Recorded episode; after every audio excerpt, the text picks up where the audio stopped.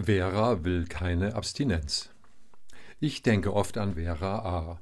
Sie war eine beeindruckende Patientin und sie ist eine beeindruckende Frau.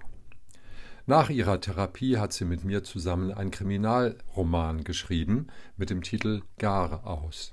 In Briefen an eine Kommissarin beschreibt sie die furchtbare Geschichte des sexuellen Missbrauches durch ihren Stiefvater. Dazu berichte ich an anderer Stelle mehr. Hier nur so viel, die beiden Täter oder mehrere Täter haben diesen Krimi nicht überlebt. Vera hat Mut zu sagen, was sie denkt, trotz allem. Gleich in der zweiten Stunde fragt sie mich, ob wir uns nicht duzen können. Ihr sei es wichtig, sagt sie und erzählt mir warum. Aus anderen Therapien, besonders im stationären Bereich, habe sie sich nämlich oft von ihren Ärztinnen und Therapeuten von oben herab behandelt gefühlt, als Mensch zweiter Klasse, als weniger wert, als aussätzig. Alle Behandler würden peinlichst darauf achten, dass wir Patientinnen ihnen nicht zu nahe kommen oder sie gar berühren. Sie habe das immer als Distanz, Kälte und Ablehnung gefühlt. Allerdings würden, meint Vera, solche Sachen nicht in bösem Ton und oft auch nicht ausdrücklich gesagt, eher zwischen den Zeilen, per Körpersprache, Abwenden, Mimik. Okay, du wirst jetzt vielleicht sagen, na ja, als Patient ist man ja auch sehr empfindlich und interpretiert da viel hinein. Ich stimme dir zu, ich denke aber, selbst wenn man Abstriche von solchen Äußerungen macht, bleibt immer noch genug übrig, um dieses Erleben ernst zu nehmen. Und wenn man als Psychotherapeut erstmal angefangen hat, seine Patientinnen ernsthaft zu fragen, wie sie uns als Behandlerinnen erleben, bekommt man oft Erlebnisse geschildert, die uns Fachleute nicht in einem allzu positiven Licht dastehen lassen. Jetzt möchte ich dir eine Geschichte mit eben dieser Vera A erzählen, eine Geschichte, die ich ein wenig lustig finde.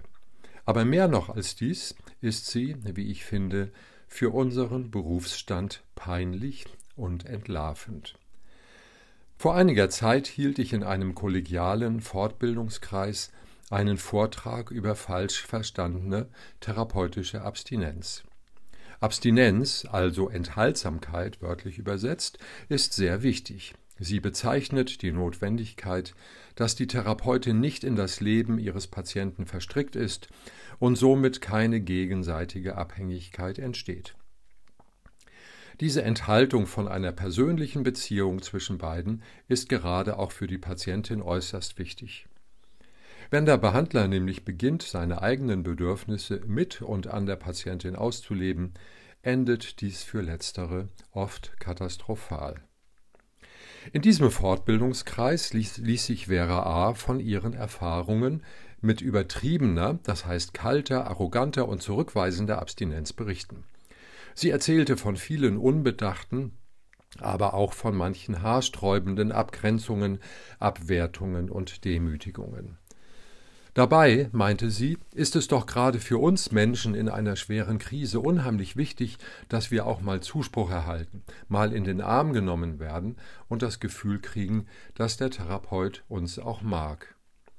Dann fuhr sie fort Wir sind doch nicht ansteckend oder eklig oder so, und es ist doch nichts dabei, wenn man sich auch mal körperlich berührt oder sich einfach mal anlehnen möchte.